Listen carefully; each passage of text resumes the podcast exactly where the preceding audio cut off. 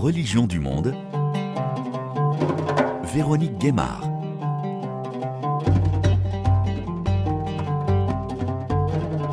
Bonjour à toutes et à tous. La conversion religieuse est un processus complexe qui implique une démarche individuelle, mais qui peut aussi procéder d'un phénomène collectif.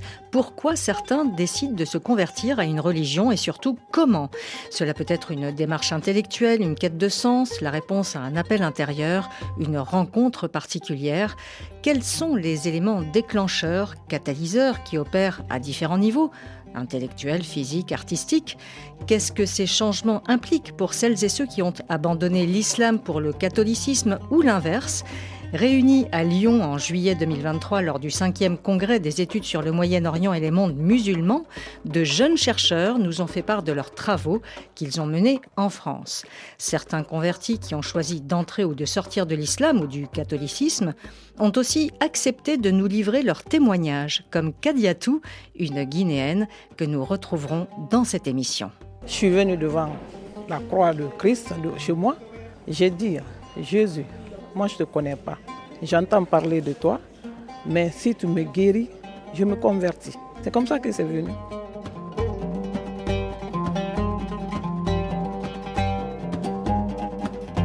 Loïc Lepape est sociologue, maître de conférences à l'Université Paris Panthéon-Sorbonne. Il a longtemps travaillé sur les conversions religieuses. Nous nous rencontrons à Lyon lors du congrès. Tout d'abord, Loïc Le Pape, pourquoi on décide de se convertir? Quels sont les mécanismes qu'on utilise pour passer d'une religion à une autre, ici sur le sol français en particulier? Pourquoi on se convertit? C'est une grande question des sciences sociales à laquelle la sociologie des religions a beaucoup de mal à répondre. Et donc petit à petit, les sociologues des religions et euh, toutes les personnes qui travaillent sur la conversion sont passés sur la question de euh, comment on se convertit, quelles sont les étapes de la conversion?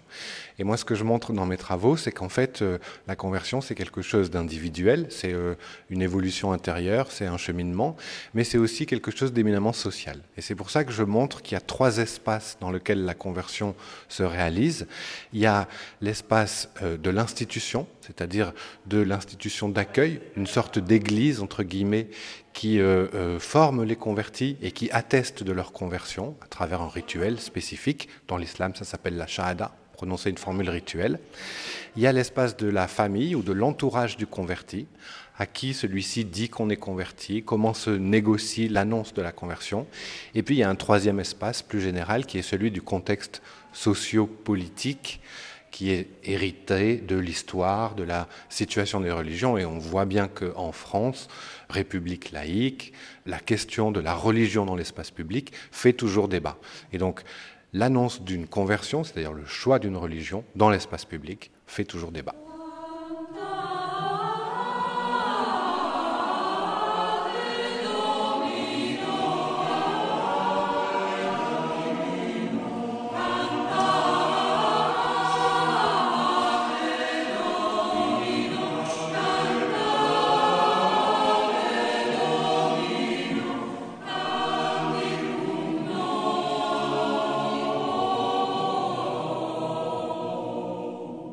Parcours de conversion et les éléments déclencheurs sont donc multiples.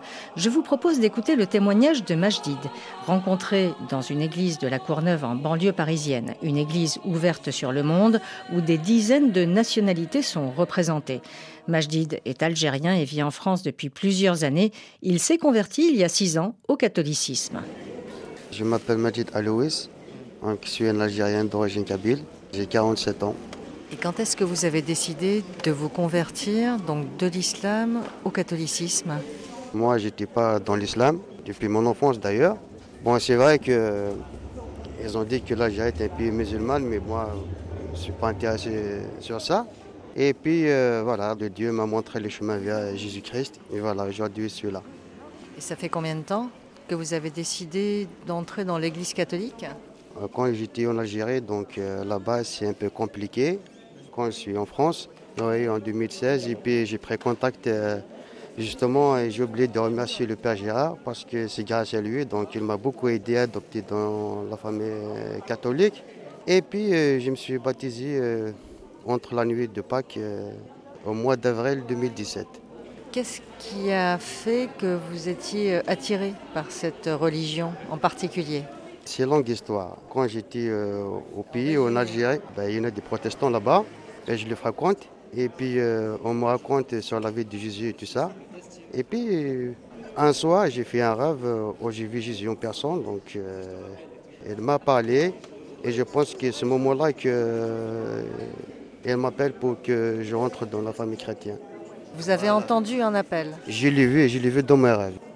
Donc vous avez ressenti dans votre cœur cet appel en fait euh, à la conversion. Donc aujourd'hui, six ans après, qu'est-ce que ça a changé dans votre vie Avant, je ne crois pas trop euh, à tout cela, mais là maintenant je crois par exemple. je sais bien que Jésus existe. Il est toujours là. ma famille et que ma maman qui, qui fait la prière, c'est tout. Donc euh, j'ai aucun problème avec ma famille.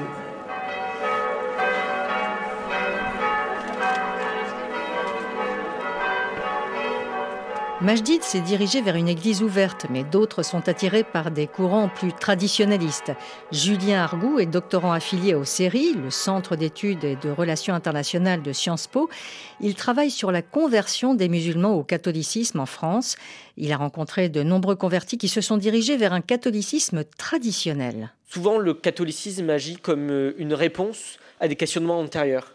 Souvent, ce sont des personnes qui ont euh, délaissé l'islam par le passé, ça peut être pour des raisons extrêmement variées, comme par exemple le fait de remettre en question euh, les normes euh, familiales, que certains peuvent considérer parfois comme un peu oppressantes ou comme patriarcales, par exemple, pour les femmes. Ça peut être une remise en question de l'islam politique en tant que tel, euh, même si leur famille n'était pas euh, particulièrement conservatrice ou euh, extrêmement pratiquante, par exemple. En, France, ça va plutôt concerner de ce point de vue des femmes qui viennent de familles, on va dire, assez conservatrices. Et sur le plan du profil, je dirais que souvent, effectivement, ces personnes qui abandonnent l'islam peuvent connaître à un moment donné une période de, de crise dans leur existence qui peut arriver de différentes manières. Ce sont des personnes qui peuvent considérer subjectivement qu'elles ont une vie où elles n'ont plus de, de, valeur, on va dire, où elles peuvent euh, parfois sombrer un peu dans, l'alcool, euh, dans la drogue ou des, choses comme ça, ou d'autres personnes qui euh, vont avoir des comportements qu'elles vont considérer comme déviants. je veux dire, par exemple, voilà, avoir des comportements violents ou autres, ou simplement une perte de repère, parfois plus générale, sans forcément aller dans des excès de, de violence ou autre. Et le catholicisme arrive comme une réponse à cette perte de repère. Donnez-moi un exemple. Un exemple, ça pourrait être celui de quelqu'un qui a vécu euh, en Algérie, en l'occurrence. Un homme qui euh, est venu euh, en France durant ses études, qui ne comprenait plus, on va dire, le, sens de l'islam, qui pour qui la pratique de l'islam au quotidien dans sa famille n'avait pas beaucoup de sens pour lui. Ils effectuaient les cinq prières par jour, par exemple, mais sans que cela ait un grand sens existentiel, théologique ou philosophique euh, pour lui, ce qui est tout à fait euh, actuel, effectivement. Spirituel. Euh, oui, ce qui est très spirituel. Donc il s'est éloigné progressivement de l'islam. Dans le même temps, comme il avait vécu en Algérie, il avait une volonté, on va dire, d'assimilation dans une culture française un peu imaginée en quelque sorte, qui était associée au catholicisme. Et cet élément-là était d'autant plus important qu'il avait justement travaillé une période de crise durant ses études. C'est-à-dire qu'après avoir abandonné l'islam, il n'avait plus de, repères en termes de, valeurs. Pour le coup, effectivement, il a commencé à devenir un peu, en tout cas, euh, alcoolique. Et cet ensemble d'éléments euh, a fait qu'il a été sensible au catholicisme. Et c'est par le biais plutôt de l'un de ses amis qu'il s'est converti au, au, catholicisme. Il a été attiré par quel type de catholicisme? Alors lui, c'est intéressant parce qu'il a été attiré par le catholicisme traditionnaliste donc euh, c'est-à-dire avec euh, la, messe en, latin, le rite tridentin. Et c'est vraiment cohérent avec euh, la vie qu'il a eue par avant, avec le reste de sa biographie, dans le sens où c'est un rite très exigeant, très orthopraxe, qui comprend l'entièreté de, l'individu, très rigoureux. C'est vraiment l'idée de s'assimiler à des valeurs qui sont considérées comme par essence française, ou qui constitueraient l'essence de la France en quelque sorte. Avec là vraiment l'idée que la France en tant que telle est indissociable du catholicisme en fait. C'est une vision très 19e euh, en fait un petit peu. Là, vous disiez, cet, euh, cet homme, cet Algérien, a rencontré quelqu'un, un ami qui l'a converti. Les conversions ne s'opèrent pas seules. C'est toujours par le biais de, rencontres euh, extérieures. D'une manière générale, je dirais a le rôle des réseaux sociaux est extrêmement important, que ce soit à travers des sites euh, d'évangélisation, par exemple, ou même simplement les réseaux sociaux, hein, donc Facebook, Instagram, etc., ou par le biais de rencontres avec des missionnaires. Il y a des conversions au traditionnalisme pur et dur, comme le cas que je viens de décrire. Il y a des conversions à des courants plus entre guillemets modérés du catholicisme, comme les jésuites, mais les conversions à des courants plus modérés restent très marginales.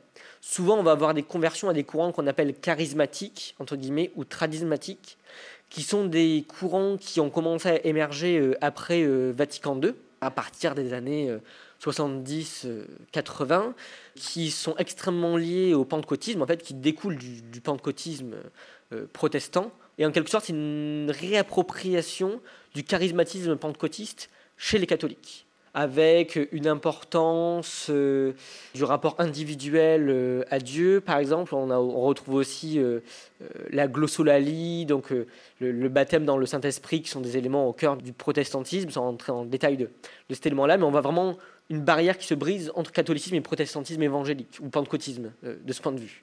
Et donc là, il y a une conversion qui est très forte, qui est peut-être la plus importante, effectivement, à ce courant-là euh, du catholicisme, ce qui est aussi cohérent parce que c'est essentiellement au sein de ce courant qu'on retrouve une évangélisation euh, extrêmement forte, mais en tout cas une évangélisation très vive. Et donc quelqu'un qui, par exemple, est en quête de sens dans sa vie, qui vient de quitter l'islam, qui se pose des questions sur le christianisme, sur le catholicisme, il y a des chances que le premier courant sur lequel il tombe, ce soit euh, celui-ci si on suit le parcours d'une personne, effectivement, on parlait de cet Algérien, mais bon, vous en avez rencontré plusieurs dizaines d'autres, une fois qu'ils sont convertis, comment c'est accepté ou pas dans leur famille? Je dirais que heureusement, il y, a, quand même des, familles dans lesquelles ça se passe bien, euh, enfin heureusement. Je dirais qu'il y a quand même une majorité de cas où la conversion conduit à des conflits. Il va y avoir une rupture familiale qui peut durer euh, plusieurs mois euh, en général, et ensuite potentiellement une réconciliation progressive avec la famille, qui progressivement va accepter ou tolérer le choix de l'enfant.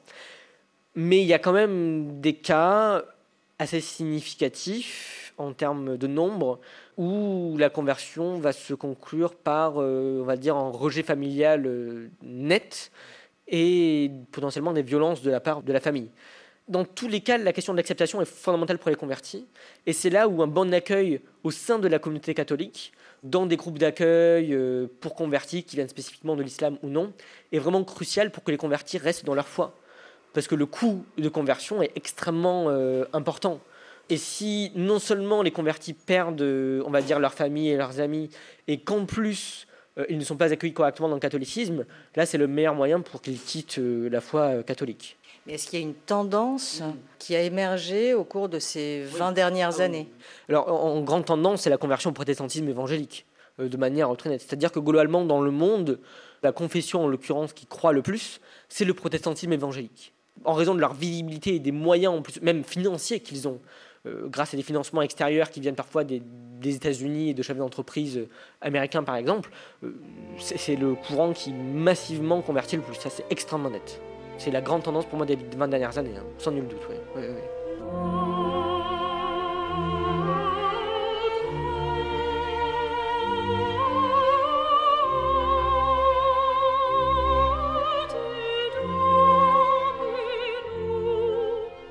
Autre témoignage, celui de Kadiatou, que nous avons entendu brièvement au début de cette émission. Nous l'avons rencontrée elle aussi dans une église de la Courneuve. Elle est guinéenne et comme Majdid, elle s'est convertie de l'islam au catholicisme. Écoutez son parcours. J'étais musulmane et mon mari est chrétien. Bon, je n'ai pas pensé un jour que j'allais changer, mais j'ai eu un accident chez moi, dans mon pays, grave. Euh, j'étais contaminée de nosocomial qui finit jamais. À chaque fois, à chaque fois, j'étais opéré quatre fois. Du coup, euh, ma famille, bon, on m'a amené des médicaments de là-bas, des talismans, des gris-gris, des trucs comme ça à mettre, mais rien à faire. Moi, j'ai dit, bon, je mets tout ça dans la poubelle. Je suis venu devant la croix de Christ chez moi. J'ai dit, Jésus, moi je ne te connais pas. J'entends parler de toi, mais si tu me guéris, je me convertis. C'est comme ça que c'est venu. Après, mon fils, euh, le premier de mon mari, il est chrétien, lui. Quand je l'ai expliqué, il m'a dit, mais maman, il fallait me demander. On ne fait pas défier à Dieu Je dis, mais je n'en sais rien, moi. Moi, j'ai fait comme ça et Jésus m'a entendu. Enfin, pour moi, quoi. Donc, du coup, mon bras gonflé encore. On est parti à l'hôpital, mais un autre hôpital. On m'a opéré. Mais avant ça, je partais tous les jeudis à l'église euh, des malades. Je n'étais pas chrétien, mais j'allais comme ça. Je ne sais pas prier rien, mais je m'assois. Un jour, le prêtre passe à côté de moi. Il a dit, euh, il y a une dame ici qui a le bras cassé. Il y a, quatre bactéries. Effectivement, c'était quatre bactéries. C'était prévu qu'on me coupe le bras. Il dit, mais le Seigneur va guérir cette personne-là. J'ai dit ça, c'est bon. Même s'il y a mille personnes ici, mais moi, je suis dedans aussi. Et après mon opération, j'ai vu que je suis guéri. J'ai dit, c'est terminé, je vais changer. C'est comme ça que c'est venu. J'ai pris rendez-vous avec Père Gérard avant, il était là. Lui aussi m'a posé plein de questions. Est-ce que c'est sûr? Est-ce que c'est pas ton mari et tout? J'ai dit non, ça n'a rien à voir avec mon mari. Mais il dit et ta famille? J'ai dit mais ma famille, hein, je sais que ça va être très très très compliqué, mais je suis le Seigneur et puis il va me guider. Vous avez décidé de vous convertir et euh, effectivement, qu'est-ce qui s'est passé après? Quand, quand on se convertit au catholicisme, qu'est-ce qu'il faut faire? Ben, J'ai demandé rendez-vous à Père Gérard. Il m'a indiqué qu'est-ce qu'il faut faire, pour, comment il faut suivre le baptême et tout, catéchisme et tout. Ils m'ont appris beaucoup de choses. Bon, pour l'instant, ce n'est pas fini, mais je sais prier au moins. Je sais demander, je sais parler à Christ et tout. Je dis ce que je pense. Sur le cœur, des fois, je rentre dans la chambre. Bon, quand je, tous les soirs, moi, avant qu'il ne priait même pas, parce que je suis né musulman, mais je ne pratiquais pas vraiment. Mais toute ma famille est musulmane quand même.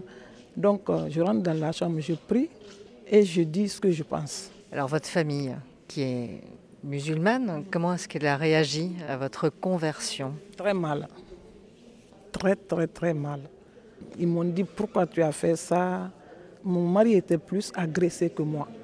Parce qu'ils ont dit c'est lui qui t'a poussé à faire ça. C'est pour ça qu'on ne voulait pas ce mariage chrétien et musulman. Même mariage, c'était compliqué parce que pour eux, il allait me baptiser un jour. Mais c'est moi-même qui voulais. J'ai dit, c'est pas lui, c'est moi.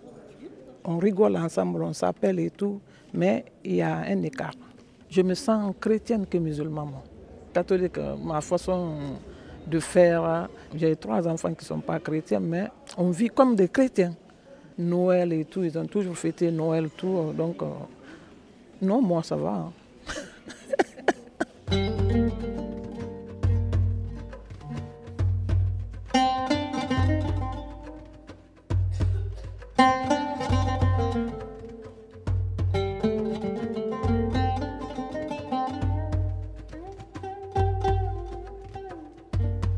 Nous retournons à Lyon avec les chercheurs qui travaillent sur ces questions de conversion. Samir Abdelli est doctorant à Paris en histoire contemporaine de l'islam intellectuel à l'EHESS, l'école des hautes études en sciences sociales, du CETOBAC, le centre d'études turques, ottomanes, balkaniques et centra-asiatiques. Il a travaillé sur l'histoire des intellectuels français convertis à l'islam au XXe siècle. Son doctorat en 2021 était intitulé Croire, savoir et dire une histoire intellectuelle de l'islam au prisme de l'engagement public d'Eva de Vitré-Meyerovitch. C'est de cette femme que Samir Abdelli va nous parler pour nous raconter cet engagement intellectuel et sa conversion à l'islam soufi. C'est plutôt l'histoire intellectuelle de l'islam que l'islam intellectuel. Et à proprement dit, c'est la courbe de vie, la trajectoire de cette femme. C'est 1909-1999. Euh, et ensuite, il y a une résonance avec un récit assez, assez insolite en 2008 d'une réinhumation du cimetière de Thiers en région parisienne, à Konya, donc dans la région de l'Anatolie en Turquie. Alors, qu'est-ce qu'elle représente, cette femme? Une femme de lettres, donc qui était euh, catholique et qui a décidé de se convertir à l'islam. Qu'est-ce qui l'a attiré vers l'islam? Et pas n'importe quel islam, c'était euh, l'islam soufi. Alors, c'est une femme qui a été élevée justement dans un giron euh, catholique et de la moyenne bourgeoisie boulonnaise, donc en région parisienne, et qui a reçu une instruction dans les institutions catholiques féminines de la première moitié du XXe siècle, des quartiers nantis de la région parisienne, et qui a eu une appétence particulière pour la mystique chrétienne, comme euh, Teresa d'Avila, euh, Saint Jean de la Croix, Maître Eckhart, etc. Et ensuite, alors, ce qui l'a amené à l'islam, c'est pas quelque chose de lisse, mais c'est plutôt des conversions successives. C'est-à-dire qu'en en fait, la rencontre de la philosophie au lycée, de la pensée euh, néoplatolicienne, l'a travaillé, si je puis dire, au point de se mettre aussi à distance un petit peu du catholicisme. Puis, euh, dans un second temps, euh, la période de la Seconde Guerre mondiale l'a également marqué de ce point de vue-là, puisqu'elle a été euh, réfugiée, puisque mariée avec un, étudiant ingénieur euh, juif euh, qui venait de Riga, donc la, capitale de, de, Lettonie, et donc réfugiée en zone libre en Corrèze. Expérience plutôt euh, bouleversante. Et donc là, elle, passe par une phase d'agnosticisme, de scepticisme, de chemin de libre pensée, de réflexion individuelle, et qui l'a amené donc au, sortir de la guerre à des rencontres littéraires et des rencontres humaines, donc à savoir euh, Louis Massignon et euh, des rencontres littéraires, l'œuvre de Mohamed Iqbal, qui l'ont amené à l'islam. Et donc Louis Massignon, vous pouvez préciser pour nos auditeurs? Donc Louis Massignon, c'est un, un, islamologue arabisant de renom dans cette période de l'histoire des années 60. Ça a été aussi un, personnage actif du dialogue euh, islamo-chrétien et c'était un personnage également mystique. Donc elle a eu, je pense, cette influence-là. Ils ont discuté euh, à plusieurs reprises des différentes façons de vivre euh, la mystique à travers justement la poésie, la littérature, les textes, etc. Alors cette femme, donc Eva Mejerovic, elle va avoir aussi un rayonnement médiatique, c'est-à-dire qu'elle va raconter aussi son parcours. Qu'est-ce qu'elle dit dans ses messages? Alors, c'est vrai qu'elle va s'engager, et donc c'est le cœur de mes recherches, la notion d'engagement, justement, et d'intellectuel engagé. Et là, l'idée de, cette trajectoire d'engagement intellectuel, justement, c'est qu'elle se veut à la croisée un petit peu de l'engagement intellectuel et de l'engagement religieux. Et je pense que, en l'occurrence, pour son parcours, les deux sont indissociables. Et en fait, ce qui est assez particulier, c'est que dès lors qu'elle va prendre parole en, place publique, elle va produire un discours qui va puiser dans différents registres, donc des registres à la fois théologiques, des registres à la fois euh, universitaires, des registres à la fois euh, subjectifs, donc de l'ordre du témoignage, de ce genre de choses, pour essayer aussi de promouvoir et de s'adonner à une médiation de l'islam à destination du grand public et de la société française. Actuellement, elle repose en, Turquie, euh, à Konya, donc en Anatolie, dans un cimetière euh, qui s'appelle le cimetière du Clair, qui jouxte en fait le mausolée de Jalal-Din Rumi. C'est un mausolée qui est extrêmement visité dans le monde du soufisme contemporain.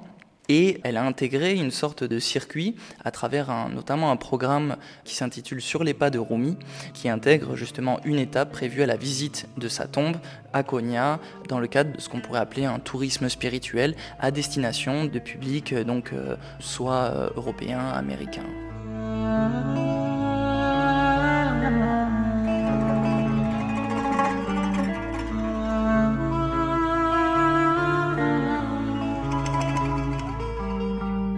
Aujourd'hui, Loïc Le Pape, est-ce qu'il y a des exemples euh, plus contemporains encore euh, d'intellectuels qui peuvent avoir cette euh, résonance dans un parcours de, conversion? Alors intellectuel, je ne saurais pas précisément vous répondre, mais en tout cas, il y a toujours des figures de médiation comme Eva de Vitré. je pense par exemple à quelqu'un comme Abdul Malik, euh, qui est euh, un chanteur, rappeur, etc., qui euh, développe une conscience spirituelle et qui pourvoit, ou en tout cas qui ramène un certain nombre de personnes vers la spiritualité. Et Abdel Malik, il ne fait pas mystère de son appartenance à l'islam, à l'islam mystique, et je pense qu'il joue un petit peu le rôle de médiateur dans certaines conversions à l'islam, comme a pu le faire en son temps Eva de Vitré. Il y eut un temps où je faisais reproche à mon prochain, si sa vie n'était pas proche de la mienne. Mais à présent, mon cœur accueille toute forme.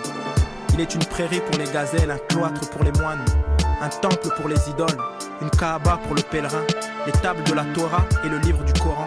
Je professe la religion de l'amour et quelle que soit la direction que prenne sa monture, cette religion est ma religion et ma foi. Abdel Malik, dont parle Loïc Le Pape, est un rappeur, slammer, compositeur né au Congo-Brazzaville qui a grandi dans une cité HLM en France. Ici, dans son morceau Ode à l'amour, Abdel Malik s'inspire du célèbre poète Ibn Arabi. J'étais cuivre, tu m'as rendu or, toi l'alchimiste de mon cœur. Toi qui as su gommer mes erreurs, tu m'as tendu la main jour et depuis je suis riche. Est-il pauvre celui qui vit dans niche Hajar Masba est doctorante en anthropologie à l'EHESS. Elle travaille sur l'artification du religieux, en particulier sur les derviches tourneurs, sur le soufisme et la transformation du rituel vers l'artistique. Elle revient sur le parcours de conversion d'Abdel Malik, donc qui est né au Congo-Brazzaville, Régis Fayette Mikano, qui a choisi son nom de conversion Malik. Il s'inspire de l'islam soufi et il avait aussi réalisé un film, Qu'Allah bénisse la France, qu'il a adapté de son autobiographie. Alors, Abdelmalik, son parcours est particulier parce qu'il raconte sa vie en banlieue, et toute la difficulté qu'il a vécue dans la banlieue, euh, où à un moment donné, euh, il a eu euh, voilà recours à des gangs. Vraiment, il raconte, c'est en, en, quelque sorte une voix de la jeunesse qui des fois s'identifie à son parcours et comment, à travers l'islam, il s'est senti donc sauvé, donc sorti de ce milieu un peu de délinquance en quelque sorte. Il le raconte très très bien dans sa biographie et même à travers ses chansons et à travers le rap, qui est quand même un art euh, assez important euh, de la jeunesse en France. Et euh, que ce soit d'ailleurs Abdel Malik ou Kerry James aussi, qui, qui sont vraiment des figures emblématiques du rap français. Alors vous-même, justement, Adjar Masba, vous travaillez sur cet accès par l'art à l'islam, donc par l'audio, le son, on vient d'en parler par les, chansons, Abdelmanik, le visuel. Et ensuite, on parlera évidemment du corps et la danse. C'est-à-dire que par l'expérience sensorielle, on peut être attrapé vers l'islam. Euh, Racontez-nous un exemple, notamment l'exemple de François, qui a une quarantaine d'années, qui fait une expérience du dhikr. Donc, euh, redites-moi ce que c'est que le dhikr. Alors tout à fait, euh, dans les témoignages de conversion, cette expérience esthétique sensorielle, bien évidemment, on ne peut pas résumer une conversion euh, à uniquement une expérience esthétique parce que c'est un processus qui est assez complexe euh, d'avant et après. Mais ce qui est intéressant, c'est que pour certaines personnes, les témoignages sont racontés avec une émotion des fois assez enchantée. Le cas de François, par exemple, qui à travers euh, une séance de zikr. Donc c'est une le zikr euh, en, arabe, c'est le rappel. Donc et dans le contexte soufi particulièrement, c'est des cérémonies où on, on chante, on répète des noms divins pour s'imprégner de cette énergie spirituelle des noms divins. Et euh, c'est une forme d'audition spirituelle. Et donc, à travers une expérience d'audition spirituelle, il raconte, euh, en entendant et en répétant surtout la formule La ilaha illallah, donc euh, il raconte cet état du cœur qui, qui se dilate et, et de, de, de, sentir que voilà, c'est la voie qu'il cherchait. Et il dit, voilà, j'ai ressenti à ce moment-là, en récitant cette formule pour la première fois, même si peut-être il comprenait pas euh, tous les mots, les significations, voilà, qu'il qui a réalisé. Il le dit clairement, j'ai réalisé à ce moment-là euh, cette formule en le disant pour la première fois. Donc cette expérience esthétique, et, euh, mais pas que esthétique, bien évidemment aussi spirituelle, assez profonde à travers l'audition, à travers tous ces stimuli euh, sonores ou visuels ou autres, peuvent être des déclencheurs effectivement de la conversion.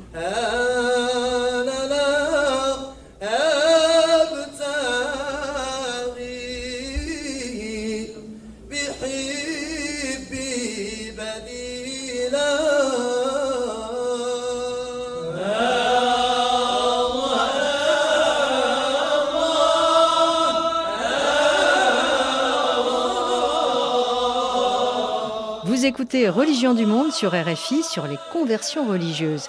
Hajar Masba, on a parlé de la musique comme ce chant soufi qu'on entend ici. On a évoqué le zikr. Euh, et parmi les éléments déclencheurs qui peuvent aussi pousser des personnes à se rapprocher de l'islam, notamment, il y a le visuel, la dimension artistique. Vous évoquiez d'ailleurs une personne qui, elle, a été séduite par la ville de Fès au Maroc.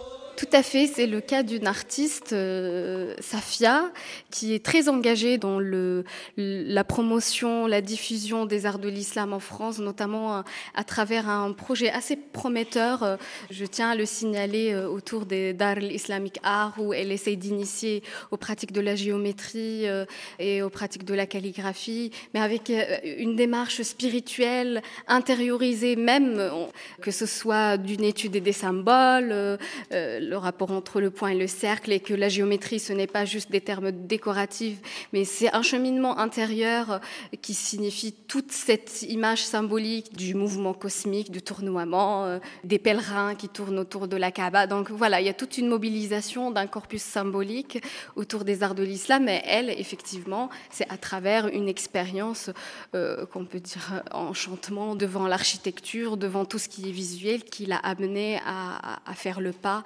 et à devenir porte-parole aussi de toute cette dimension esthétique de l'islam à travers son parcours artistique et ses intérêts euh, personnels.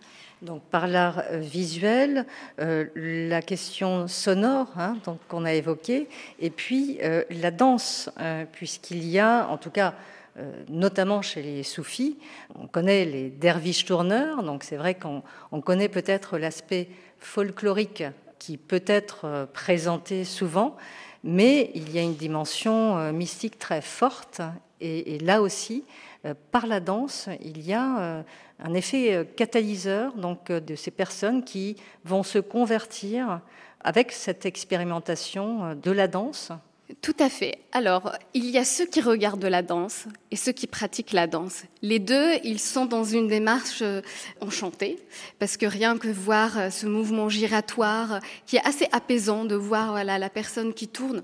J'ai eu plusieurs cas de personnes qui grâce à la danse, il affirme d'avoir fait ce pas vers l'islam, le cas d'une danseuse qui, dans son témoignage très intéressant, elle disait qu'en expérimentant cette dimension de la danse et l'unité du corps à travers la danse, ça l'a permis de mieux comprendre tout le concept de tawhid et tout le concept de l'unité dans l'islam. Donc c'est assez surprenant ce rapprochement entre cette expérience corporelle d'unification du corps et unification par extension de l'âme et unité de Dieu.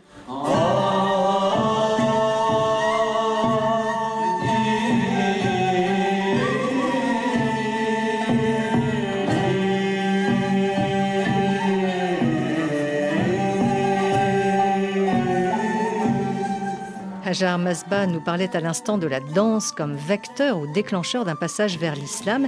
Je vous propose d'écouter un autre parcours de conversion du catholicisme vers l'islam, celui d'Anaïs, qui était catholique pratiquante et qui a décidé de se convertir à l'islam en 2008. Quand j'étais jeune, j'étais catholique, donc j'ai le côté de ma mère qui est assez pratiquant.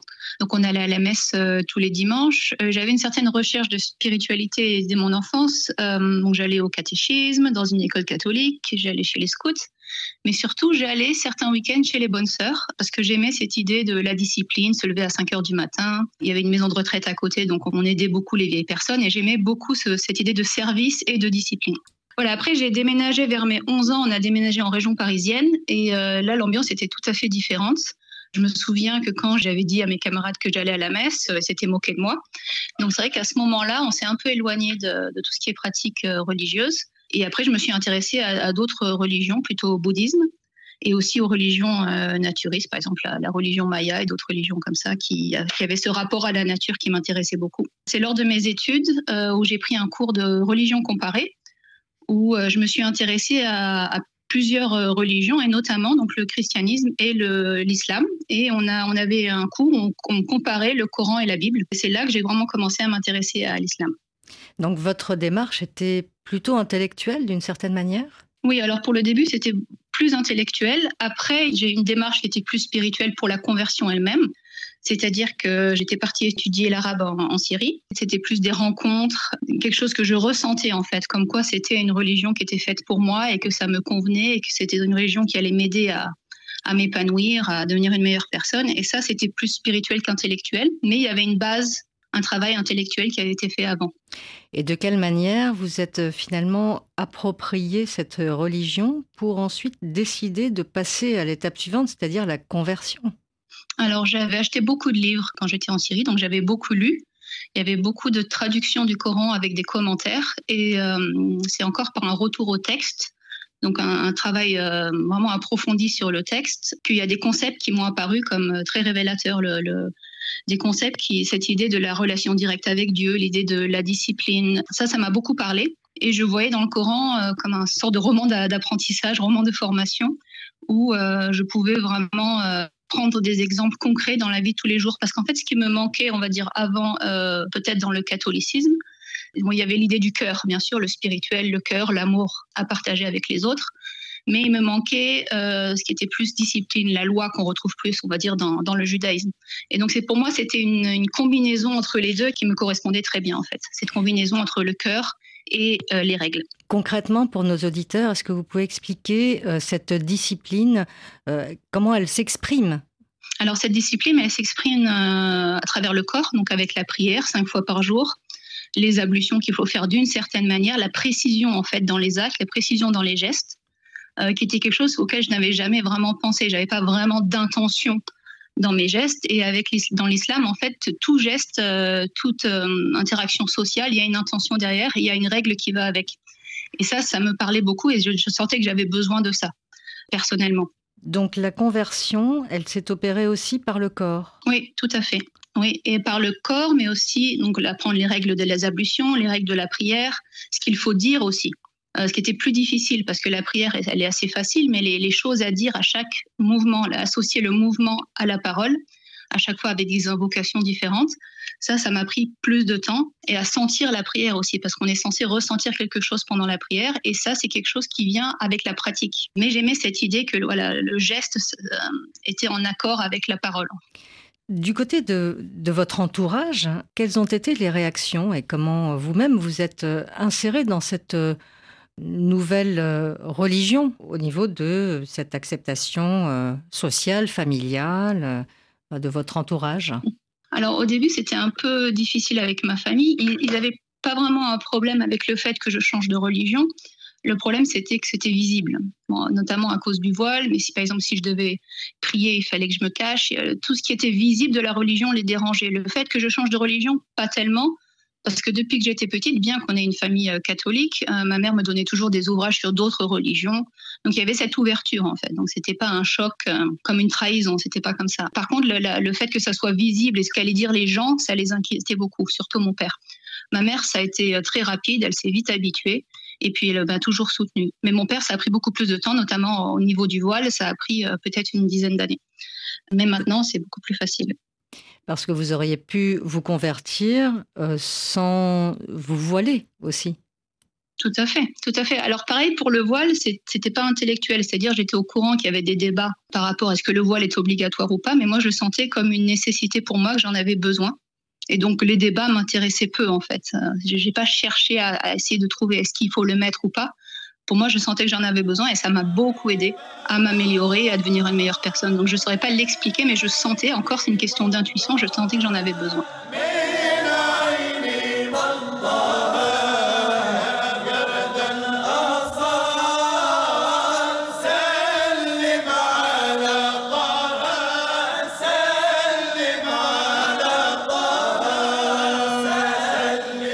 Stéphania Cariglio, vous-même, vous travaillez justement sur euh, le corps, sur euh, la conversion par le corps, c'est-à-dire, je vais vous demander de vous présenter. Stefania Carrillo, doctorante en anthropologie et ethnologie sociale à l'EHSS au César. Euh, je travaille sur l'anthropologie du corps dans la conversion à l'islam et notamment sur l'appropriation du terme et de la notion de corps en islam en tant qu'amana. Alors, amana, qu'est-ce que ça signifie? Amana, euh, ça désigne un dépôt confié. Alors, euh, dans le cadre de ma recherche... C'est-à-dire un dépôt divin, c'est ça? Oui, Bien sûr, un dépôt divin qui a été du coup confié ben, dans le cadre de la recherche sur la conversion à l'islam. L'anthropologie du corps définie en tant qu'amana désigne un dépôt qui serait donné par Dieu aux convertis. Et donc, la conversion par le corps, c'est-à-dire on va changer un certain nombre d'attitudes corporelles euh, pour s'adapter à sa nouvelle religion. Euh, qu'est-ce que ça signifie concrètement? Donnez-moi des exemples. Alors, euh, j'en ai plusieurs. bien, bien évidemment, les, convertis à l'islam doivent hum, se conformer, donc doit conformer l'usage de son corps à la sunna, donc la tradition prophétique, mais surtout euh, au Coran et à la charia, bien évidemment. Alors, je pense à toutes les pratiques, euh, comme par exemple les jeûnes ou bien euh, la pratique de la, de la prière, la salat, ou les fêtes de donner la zakat. En fait, je peux vous citer les cinq piliers. L'aumône. Voilà, tout à fait, l'aumône légal. Et, et donc, tout cela, toute la pratique de la foi, elle passe par les corps et à travers les corps. Et la personne qui s'est convertie, elle doit conformément adapter son usage au dogme. Alors, des exemples que je peux vous donner. Dans le cadre de ma recherche, euh, je pose des questions sur la prière ou l'apprentissage des ablutions. Et du coup, j'interroge la façon dont les convertis appréhendent la prière, notamment l'apprentissage de l'arabe, l'apprentissage des postures qu'il faut adopter. Et cela n'est pas toujours évident hein, parce qu'ils sont francophones de base. Et, du coup, ce qui m'intéresse, c'est tous les processus, donc l'apprentissage de la langue d'une part, et aussi l'adaptation de ce qu'il faut réciter aux postures adoptées. Et, c'est passionnant, vraiment.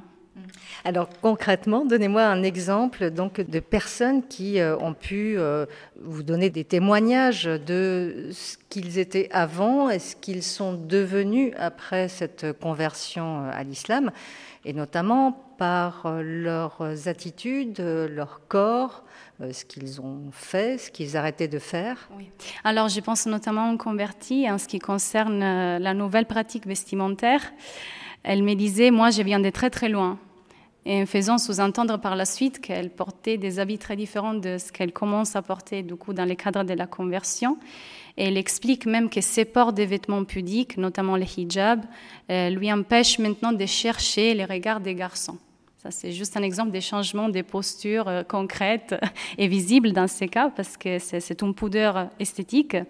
Et je pense également euh, à un converti qui, qui me parlait de, l'hygiène et disait notamment que, que sa notion d'hygiène a complètement changé. Donc, en passant en toilette qui est plutôt en toilette à l'eau plutôt que sèche, Disons qu'avant, il était complètement insouciant, il pouvait aller aux toilettes ou ne pas laver ses mains. Et bien évidemment, pour pratiquer la salade, il faut pratiquer les ablutions et par conséquent être propre euh, sous différents niveaux. Voilà ce que vous racontez hein, dans euh, vos travaux, euh, c'est que la conversion, c'est pas uniquement pour soi-même, mais c'est finalement ça fait partie d'un tout on s'occupe de, la communauté aussi. Ce que j'ai illustré justement, c'est que la conversion n'est pas à soi, ad se convertere en latin, mais c'est plutôt du coup un changement des regards. Euh, donc les regards, ils s'orientent non plus vers les questions strictement charnelles et liées à la vie qu'ils appellent les convertis la vie terrestre, mais c'est justement un regard qui est orienté complètement vers les divins, donc vers les hauts, et, du coup, les soucis principaux, c'est ce qui est mentionné dans tous les entretiens, c'est la vie dans l'au-delà et la question du monde invisible. Donc, c'est tout ce qui régit en vrai l'usage du corps.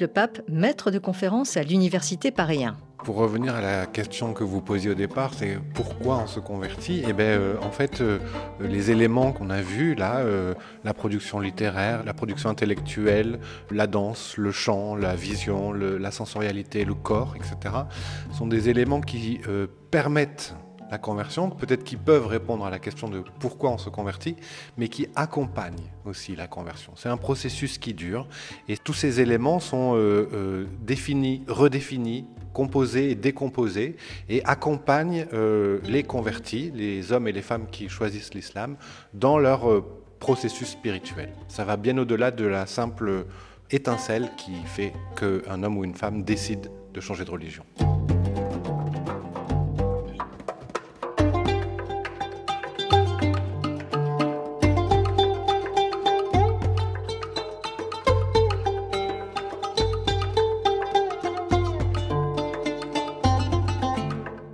Les outils numériques sont aussi devenus au fil du temps des éléments qui peuvent amener à la conversion. C'est ce que rappelait au début de cette émission le chercheur Julien Argou. Alors de quelle façon Internet et surtout les réseaux sociaux peuvent-ils participer à ces processus de conversion? Moi, Je pense au cas d'une personne qui est actuellement en Angleterre, un converti, qui m'a parlé des influenceurs du coup, qui se convertissent en disant qu'ils ont du coup un rôle déterminant dans la conversion, surtout dans la tranche d'âge de l'adolescence.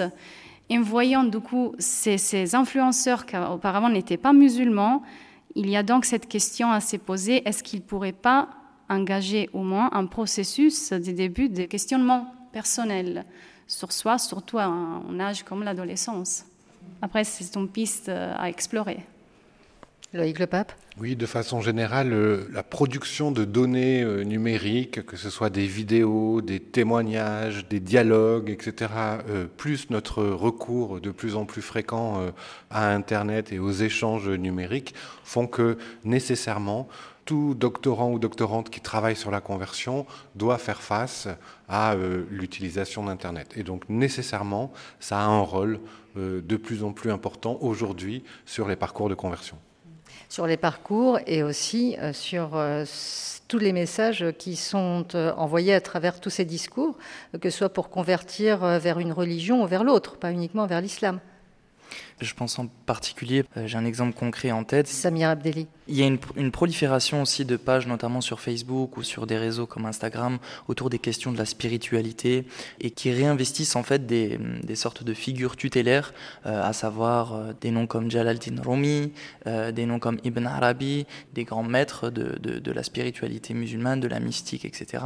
Et qui, permettent aussi de d'ouvrir en fait à de nouveaux espaces de circulation des savoirs, d'échange, de discussion, de mutualisation des interactions, etc., etc. Gérard Masba, pour conclure, donc euh, ça aussi, donc ces nouveaux outils, vous pouvez aussi, euh, à travers leurs exemples, ces vidéos qui circulent, vous pouvez analyser ce qui se passe concrètement par rapport à vos recherches aussi. Bien sûr, ce qui est intéressant dans les médias, c'est que c'est aussi un espace de débat et euh, où on va entendre tous les discours du pour et du contre. Donc c'est aussi vraiment un terrain de recherche à part entière, la sociologie de religion dans les médias, où il y a aussi toutes les questions des algorithmes, comment en fait une personne quand il va chercher euh, une référence particulière, bah forcément il va tomber euh, sur des références qui vont appuyer euh, sa recherche. Il suffit de, je sais pas, on peut être une personne lambda qui un jour il s'est intéressé, il se dit je vais découvrir ce qu'est-ce que l'islam, peut-être il va avoir des vidéos des suggestions, etc. Et en fonction de qu'est-ce qu'il cherche dans l'islam, il va avoir plutôt des penchants euh, soit spirituels, mystiques, ou bien plutôt euh, salafistes, ou bien plutôt euh, chiites, ou bien plutôt sunnites, ou bien en fonction des mots-clés qu'on va taper. Donc il y a toute cette question d'algorithme, d'ingénierie informatique aussi qui entre en jeu, et qui tout ça en fait impacte aussi cette expérience numérique et qui effectivement pour les sociologues est un champ très très important euh, à explorer.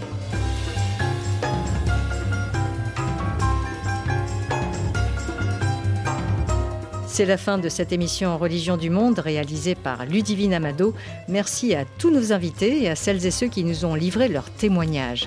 Vous pouvez réécouter cette émission sur RFI.fr, l'appli Pure Radio et les réseaux sociaux X et Facebook à la page Religion du Monde.